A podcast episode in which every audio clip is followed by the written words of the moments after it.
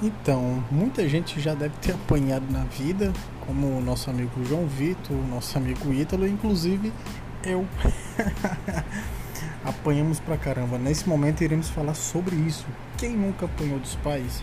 Hã? Conte aí.